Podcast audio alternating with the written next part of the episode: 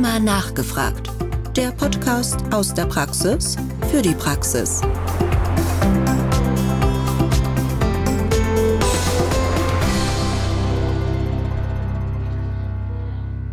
Liebe Zuhörerinnen und Zuhörer, herzlich willkommen zu Rheuma nachgefragt, unserem Podcast aus der Praxis für die Praxis mit Themen rund um die Rheumatologie. Mein Name ist Martin Krusche und ich bin Oberarzt in der Rheumatologie am Universitätsklinikum in Hamburg-Eppendorf. In unserem heutigen Podcast von Rheuma nachgefragt möchten wir uns näher mit dem komplexen Thema Fatigue beschäftigen. Dazu möchten wir den Fragen auf den Grund gehen, wie Fatigue entsteht, welche Rolle Fatigue bei RA-Patienten spielt und wie wir die Fatigue vielleicht noch mehr in den Behandlungsfokus rücken können. Dazu habe ich heute Frau Dr. Christina Düsing eingeladen. Sie ist Assistenzärztin in der Rheumatologie am Universitätsklinikum in Düsseldorf und beschäftigt sich bereits seit vielen Jahren wissenschaftlich mit dem Thema Fatigue. Unter anderem hat sie dafür von der Rheuma Stiftung im letzten Jahr einen Preis bekommen. Liebe Christina, wir freuen uns sehr, dass du heute dabei bist. Lieber Martin, ganz herzlichen Dank für die Einladung. Wenn ich vielleicht gleich mal starten darf, Fatigue ist ja doch auch, glaube ich, für viele Rheumatologinnen und Rheumatologen ein schwieriges Thema, manchmal vielleicht sogar ein bisschen ein Tabuthema. Wie kommt es denn, dass du bereits so jung in deiner Karriere dich so intensiv mit dem Thema beschäftigt hast? Also ich bin tatsächlich im Rahmen meiner Doktorarbeit das erste Mal mit dem Thema konfrontiert worden. Ich habe die Fragestellung bearbeitet, welche Ursachen gibt es für Fatigue bei Lupus-PatientInnen und bin so in Kontakt mit dem Fach der Rheumatologie gekommen und mit diesem spannenden Forschungsfeld und bin dem tatsächlich bis heute treu geblieben. Und glaub mir, ich hätte mir damals auch nicht vorstellen können, dass es so viele Fragen zum Thema Müdigkeit bei unseren Patienten gibt, aber das beschäftigt mich tatsächlich bis heute. Sehr spannend. Über die Müdigkeit zur Rheumatologie gekommen. Das passiert nicht jedem, aber umso schöner, dass du weiterhin dabei bist und ja auch das für dich immer noch ein Thema ist, für das du auch, glaube ich, einfach wirklich brennst. Jetzt gehen wir vielleicht direkt mal so ein bisschen in Medias Res. Für viele Patientinnen ist es ja so, dass die Lebensqualität doch auch einfach extremst durch die Fatigue eingeschränkt ist. Also diese bleierne Müdigkeit, Erschöpfung, Kraftlosigkeit, andauernde Antriebslosigkeit. Jeder beschreibt das ja irgendwie auch ein bisschen anders. Vielleicht nochmal die allgemeine Terminologie. Was versteht man eigentlich so wissenschaftlich unter Fatigue? Es gibt tatsächlich eine Definition für Fatigue von der Deutschen Fatigue-Gesellschaft, auf die ich mich immer sehr gerne beziehe, um Fatigue einfach abzugrenzen von dem normalen Maß der Müdigkeit, das wir beide sicherlich auch schon oft erlebt haben. Und in dieser Definition heißt es, dass Fatigue eine Müdigkeit ist, die über das normale Maß hinausgeht, die nicht im Zusammenhang mit vorherigen Belastungssituationen steht, also weder körperlicher noch psychischer Art. Und auch ganz wichtig, dass sich diese Art der Müdigkeit nicht durch Ruhe- und Erholungsphasen beheben lässt. Das heißt, den PatientInnen zu sagen, schlafen Sie mehr, legen Sie sich mal auf die Couch. Das hat keinen Effekt auf Fatigue und das macht Fatigue eben anders als diese Wald- und Wiesenmüdigkeit, sage ich jetzt mal. Jetzt wissen wir ja vor allem sicherlich als Rheumatologen, dass diese chronische Entzündung ja mit der Fatigue häufig Hand in Hand geht. Hast du da vielleicht noch mal ein paar Zahlen für uns, also wie das wirklich von der Prävalenz aussieht? Weil ich glaube, das unterscheidet sich ja teilweise auch äh, zwischen den einzelnen Erkrankungsentitäten sehr. Du, da hast du völlig recht. Ähm, wie ich eingangs gesagt habe, habe ich mich am meisten zum Thema Lupus und Fatigue beschäftigt und da auch die ersten Prävalenzen kennengelernt. Da wird immer so die magische 80 Prozent diskutiert. Wobei man sagen muss, da arrangieren die ähm, Angaben in der Literatur doch sehr, je nachdem, welches Messinstrument verwendet wird Fatigue kann ich ja nicht als Bluttest messen, sondern die Patienten müssen einen Fragebogen für mich ausfüllen, sodass die Prävalenzen auch rangieren können, sagen wir mal zwischen 60 und 90 Prozent, je nach Untersuchung. Bei den entzündlichen Gelenkerkrankungen sind wir aber auch so bei 70 Prozent plus minus 70 bis 80 Prozent vielleicht. Bei den Vaskulitiden ist das Thema Fatigue noch nicht ganz so angekommen. Nicht alle Untergruppen fragen standardmäßig Fatigue ab. Hier gibt es so Prävalenzen je nachdem zwischen 50 und 70 Prozent. Aber wir sehen, dass Fatigue eben ein generelles generelles Problem bei unseren Patienten ist und tatsächlich auch ein häufiges. Also mehr als die Hälfte der Betroffenen klagen zumindest einmal im Rahmen ihrer Krankheitsgeschichte über Fatigue. Jetzt ist das ja, wie du auch selber so schön sagst, wirklich ein großes Thema, was viele Patientinnen auch betrifft. Was wissen wir denn aktuell so über die Ursachen von der Fatigue? Zu wenig kann man vielleicht einmal zusammenfassen. Man geht nicht davon aus, dass es eine Ursache für Fatigue gibt, sondern dass es wahrscheinlich multifaktoriell bedingt ist und auch, dass Fatigue nicht für jeden Patienten gleich ist, auch nicht für die gleiche Erkrankungsgruppe, sondern dass es tatsächlich individuelle Unterschiede gibt. Die wichtigste und ich glaube am kontroversesten diskutierte Frage ist der Zusammenhang zwischen Fatigue und Krankheitsaktivität. Das zieht sich so durch alle Erkrankungsgruppen und da gibt es keine eindeutigen Aussagen. Es ist nicht so, dass man sagen kann, je aktiver die Erkrankung, umso mehr Fatigue. Das wäre ja vielleicht in Anführungsstrichen einfach, weil wir damit mehr Therapie vielleicht die Fatigue beheben könnten, ähm, sodass man schon davon ausgeht, dass es ein Zusammenspiel aus Grunderkrankung, aber auch vielleicht psychosozialer Belastung, mangelnder körperlicher Aktivität, Schmerzzuständen und auch depressiven Verstimmungen ist, die tatsächlich zu Fatigue führen können. Wobei man natürlich gerade, wenn man den schwierigen Aspekt der Depression, der Depressivität herausgreift, da überlappen sich die Symptome von Fatigue und Depression natürlich auch, sodass man da nicht ganz klar trennen kann. Aber es scheint nicht so banal zu sein, dass wir einen Verantwortlichen finden und dann ausschalten können. Jetzt sagst du selber, das überlappt irgendwie oder verschwimmt auch so ein bisschen miteinander. Gibt es trotzdem irgendwie Messinstrumente, wie man das vielleicht so ein bisschen auseinander dividieren kann? Den Versuch auf jeden Fall, den gibt es. Es gibt gerade für Fatigue auch neuere Fragebögen, die jetzt seit einigen Jahren standardmäßig eingesetzt werden. Tatsächlich auch im Rahmen der klinischen Forschung wird empfohlen, dass Fatigue regelhaft eingesetzt wird. Und es gibt natürlich auch für die Depression, für die Depressivität Fragebögen. Und wenn man sich mal diese Patienten ähm, mit Hilfe der Fragebögen anguckt, kann man auch versuchen, auseinanderzurechnen, wer hat mehr Fatigue und wer hat mehr Depression. Nichtsdestotrotz ist das in dem Detail nicht für alle Erkrankungsgruppen, nicht in jeder Studie Studie so durchgeführt worden und die Symptome ähneln sich einfach sehr, sodass ähm, letztlich wahrscheinlich auch so ein bisschen Henne-Ei-Prinzip besteht. War ich zuerst depressiv, habe dann Fatigue oder umgekehrt. Aber das soll nicht davon abhalten, sich mit diesen schwierigen Themen natürlich auseinanderzusetzen.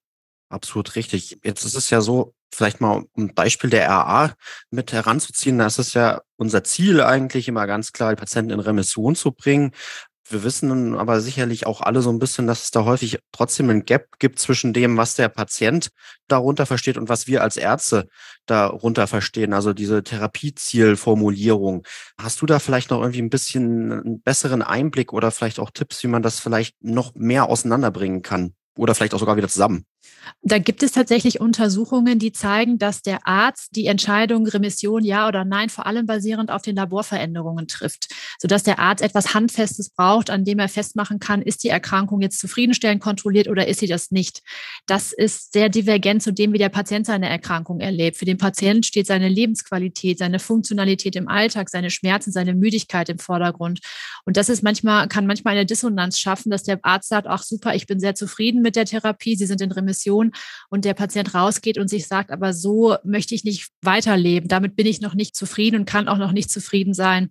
Ich glaube, was ganz wichtig ist, da in den Dialog zu gehen, eine Atmosphäre zu schaffen, in der der Patient solche Dinge auch ansprechen kann und zu sagen, wir haben im Moment keinen Grund, vielleicht die Therapie medikamentös zu intensivieren, heißt aber nicht, dass wir aus dem Schneider sind als behandelnde Ärztinnen und Ärzte, sondern dass wir Angebote machen sollten. Wir können nach alternativen Ursachen gucken. Wir können gucken, liegt noch ein Vitamin D-Mangel, eine Schilddrüsenunterfunktion, eine Anämie vor?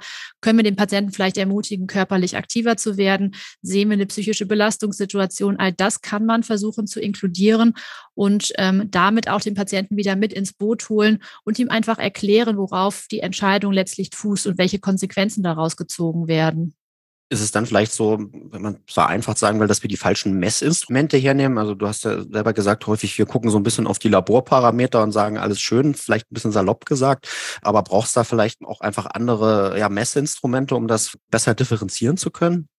Ich denke, es ist ein Zusammenspiel aus ganz vielen unterschiedlichen Dingen. Ich möchte den Laborwerten ihre Wichtigkeit gar nicht absprechen. Auch die klinische Untersuchung, die Ultraschalldiagnostik, die Bildgebung spielt sicherlich eine wichtige Rolle.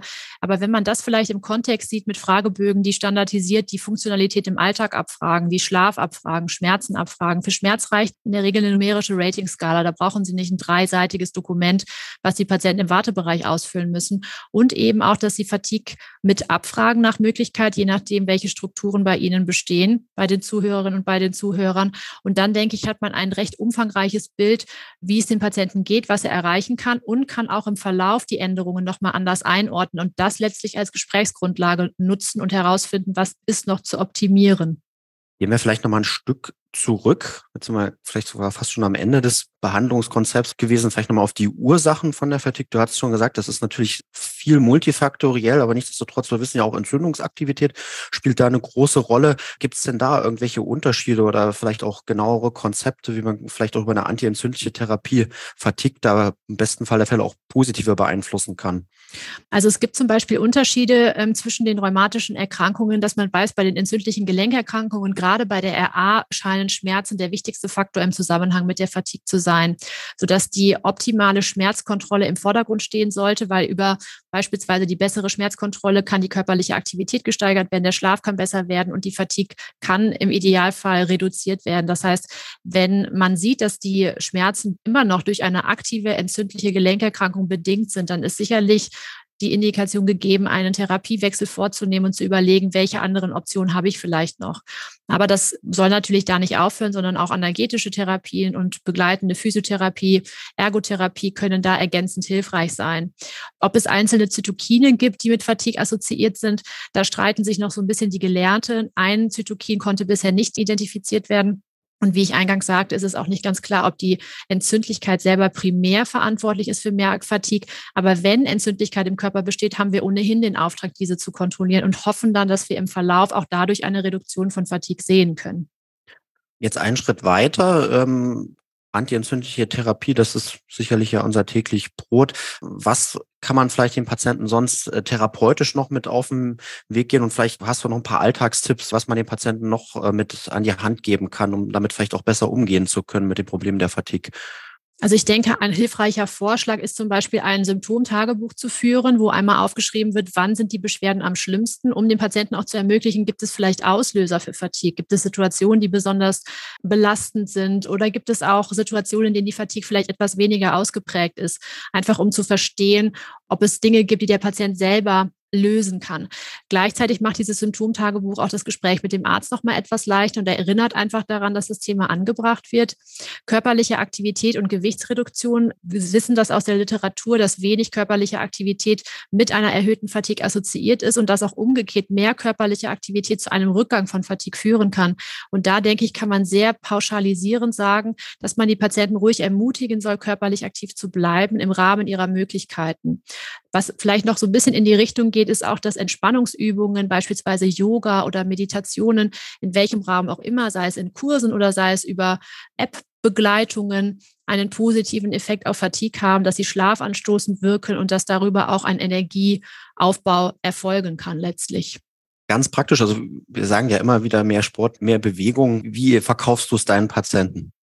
Ich versuche es zumindest zu verkaufen in Form von, dass ich sage, so 20 bis 30 Minuten schnelles Spazierengehen pro Tag wäre die Empfehlung für körperliche Aktivität, 150 Minuten die Woche. Das können vielfältige Formen sein. Da gibt es keine Sportart, wo man sagt, die ist besser als die andere. Wichtig ist, dass es etwas ist, was dem Patienten Spaß macht. Ich frage bei jedem Termin danach. Ich frage immer wieder nach Gründen, warum es nicht gemacht wird. Es gibt zum Beispiel auch die Möglichkeit, also wir können mit Physiotherapieverordnung beispielsweise einmal starten, wenn da jemand ist, der sagt, oh, Fitnessstudio tue ich mich schwer, finanzielle Aspekte spielen vielleicht eine Rolle. Yoga scheint auf vielen, vielen Ebenen zu funktionieren, sodass ich da mal versuche, auch über dieses Stresslevel und die Anspannungslösung Auflösung, die Schlafförderung, die Flexibilität, einfach die vielen, vielen Vorteile aufzuzählen. Wenn es jemand ist, der auch tatsächlich mit Übergewicht zu tun hat, versuche ich das aber auch, muss ich ganz ehrlich sagen, über die Risiken des Übergewichts des Unbehandelten zu versuchen, die Patienten zu motivieren. Und wenn man in Aussicht stellt, dass sich die Fatigue bessern kann, die ja tatsächlich für viele Betroffene so ein leidbringendes Symptom ist, dann sage ich, wissen Sie was, das ist eine gute Chance, wie Sie ohne Risiken versuchen können, Ihre Fatigue zu reduzieren. Und diese Chance sollten wir nutzen.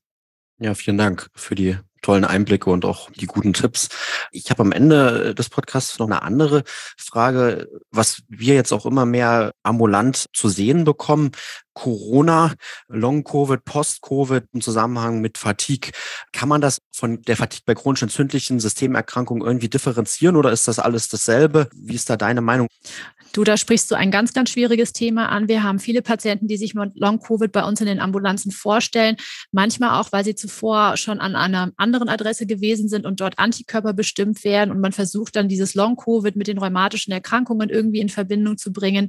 Sicherlich, die Symptome sind sehr ähnlich. Ähm, und wir wissen schon seit langer Zeit, dass virale Erkrankungen zu Fatigue führen können. Das ist keine neue Information. Ich denke, wir können, was die wissenschaftlichen Erkenntnisse angeht, sehr profitieren von der vielen auch medialen Aufmerksamkeit, die das Thema erregt. Den Patienten sage ich aber überwiegend, dass das ähm, häufig transiente Zustände sind, also dass die Chance durchaus besteht, dass nach zwölf Monaten spätestens die Symptome wieder abgeklungen sind. Was man mittlerweile auch immer besser versteht, oder sind die Kollegen aus der Psychiatrie uns auch weit voraus, dass gerade PatientInnen, die zuvor schon wenig resilient gewesen sind, die vielleicht schon Belastungsfaktoren in der Anamnese mitbringen, ein höheres Risiko haben, an Long-Covid zu erkranken oder daran zu erleiden und dass tatsächlich so kognitive Verhaltenstherapien viel hilfreicher sind als meine Antikörperbestimmung oder die Plasmaseparation, die ja ganz initial einmal diskutiert wurde, sodass ich schon versuche, nach Ausschluss von organischen Ursachen den Weg zu ebnen und zu sagen, ich glaube, dass sie von einer ja, kognitiven Verhaltenstherapie, von Entspannungsübungen, aber auch hier an der Stelle wieder von körperlicher Aktivität Qualität. Das konnte in mehreren Untersuchungen gezeigt werden, dass gerade Reha-Angebote, wo nach und nach die körperliche Belastung unter Supervision gesteigert wurde und die Long-Covid-Symptome gelindert wurden, dass auch hier die körperliche Aktivität einen wichtigen Stellenwert einnimmt und versuche die Patienten zu ermutigen, selbstwirksam zu werden und den Fokus so ein bisschen mehr Richtung ja, Verhalten und Erleben zu lenken und weniger auf organisches Problem und den Patienten dort dahingehend die Angst zu nehmen. Verhalten und Erleben sicherlich total wichtig. Und du hast es eben auch nochmal angesprochen, auch dieser Connect, also unabhängig auch vielleicht von Long-Covid allgemein zu Fatigue mit Psychologie, Psychiatrie. Wie viel von deinen Patientinnen oder Patienten schickst du vielleicht auch zum Psychologen oder zum Psychiater? Du, da sind wir sehr privilegiert. Wir haben eine Klinik für Psychosomatik hier am Standort, mit dem wir tatsächlich auch forschungstechnisch sehr eng kooperieren. Und wir haben im Rahmen einer letzten Untersuchung, da haben wir 110 Lupus-Patienten mit Fatigue eingeschlossen und davon habe ich ein Drittel zur Psychosomatik geschickt. Und wir wissen auch aus vorherigen Analysen, dass die Prävalenz für Depressivität, für Depressionen, es gibt eine hohe Dunkelziffer, aber dass bestimmt so 20 bis 30 Prozent der betroffenen Patienten mit einer ja, rheumatischen Erkrankung an depressiven Verstimmungen leiden, sodass wir das sicherlich noch zu wenig tun und an universitären Zentren haben wir noch mal einen ganz, ganz anderen Zugang zu solchen Angeboten. Aber ich schicke tatsächlich einen relevanten Anteil oder bahne das zumindest schon mal, dass ich das als eine Option für sinnvoll erachte. Das kann man ja auch nicht meistens direkt mit den Patienten so offen besprechen, sondern das braucht auch ein bisschen, bis es auf Patientenseite gesagt ist und sie sich für dieses Angebot öffnen. Ja, ganz vielen Dank für die ehrlichen Einblicke da. Und ja, man kann euch sicherlich ein bisschen beneiden, dass ihr da so gut vernetzt seid. Ich glaube, häufig ist natürlich das Problem an vielen Stellen so, dass die Psychologen, Psychiater auch ähm, sehr lange Wartezeiten haben, aber nichtsdestotrotz, das sollte uns, glaube ich, nicht daran hindern, das nach wie vor in den Fokus mitzurücken. Und ich glaube, das hat jetzt vielleicht auch ein bisschen durch Corona ja auch geschehen, dass es da immer mehr digitale Angebote gibt. Da würde ich auch hoffen, dass da vielleicht in dem Bereich noch einige Entwicklungen laufen können, die ähm, ja unter Umständen noch auch einen positiven Mehrwert für unsere Patientinnen und Patienten mit haben. Vielleicht als allerletzter Punkt, Christina, ich habe selber mich ja, glaube ich, auch schon ein bisschen geoutet. Fatigue ist für mich auch immer so ein bisschen ein Thema, was ich äh, manchmal manchmal eher versuche auszuklammern oder auch zu meiden. Wie kannst du mich beziehungsweise auch die Zuhörerinnen und Zuhörer motivieren, noch mehr über Fatigue zu sprechen und mehr darauf in der Praxis auch mit einzugehen? Also ich denke, eingangs kann man den Patienten einmal ganz klar sagen, es gibt nicht das Allheilmittel für Fatigue. Also ich habe nicht die Wunderpille in meinem Kittel, die ich einmal über den Tresen schiebe und damit ist das Problem gelöst. Ich glaube, das ist eine wichtige Information, die man auch kommunizieren sollte, damit man einfach falsche Erwartungshaltungen direkt irgendwie eindämmen kann. Gleichzeitig gibt es aber auch keinen Grund, das Thema zu meiden, weil auf Seite der Patienten der Leidensdruck doch sehr enorm ist. Sie fühlen sich unverstanden und wir sind letztlich die Einzigen, die sich damit wirklich auseinandersetzen. Hausärzte und andere niedergelassenen Kollegen sagen, naja gut, sie haben eine Rheumaerkrankung Erkrankung, sie haben Fatigue, das ist nicht mein Bier. Ohne viel Risiken für die Patienten. Natürlich muss man das vielleicht individuell nochmal anpassen, aber kann man immer eine Empfehlung aussprechen für mehr körperliche Aktivität. Damit gefährden Sie Ihren Patienten in aller Regel nicht. Die Stimmung steigt, das Körpergewicht sinkt, die Funktionalität bleibt erhalten. Da haben wir viele, viele Vorteile, jetzt mal unabhängig von der Fatigue.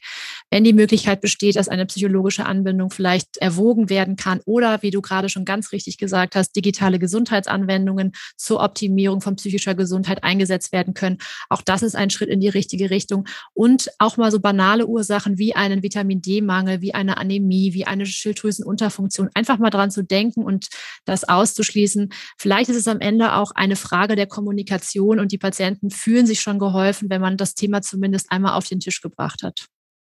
Ja, liebe Christina, ganz herzlichen Dank für die ja, tollen Schlussworte eigentlich. Ähm, ich habe auf jeden Fall wieder viel mitgenommen. Ähm, ich hoffe, unseren Zuhörern und Zuhörern geht's auch so. Ich hoffe, ähm, sie sind alle ein bisschen auch animiert worden, sich vielleicht Stück weit intensiver mit dem Thema Fatigue auch nochmal auseinanderzusetzen und das vielleicht auch in der Praxis einfach noch mehr mit in den Alltag mit einzubauen, denn das ist und bleibt ein Riesenproblem für unsere Patientinnen und Patienten, was wir, glaube ich, nur versuchen können, gemeinsam, ich möchte nicht sagen zu lösen, aber zumindest anzugehen und damit vielleicht Stück für Stück Verbesserungen für unsere Patientinnen und Patienten herzustellen. Von daher, liebe Christina, nochmal ganz herzlichen Dank für deinen äh, tollen Einblick in das spannende Thema. Damit sind wir schon am Ende unserer Podcast-Folge von Rheuma nachgefragt. Ich danke unsere Zuhörern und Zuhörern und hoffe, dass Sie auch beim nächsten Mal wieder dabei sind. Vielen Dank. Ja, vielen Dank, Martin. Rheuma nachgefragt. Der Podcast aus der Praxis für die Praxis.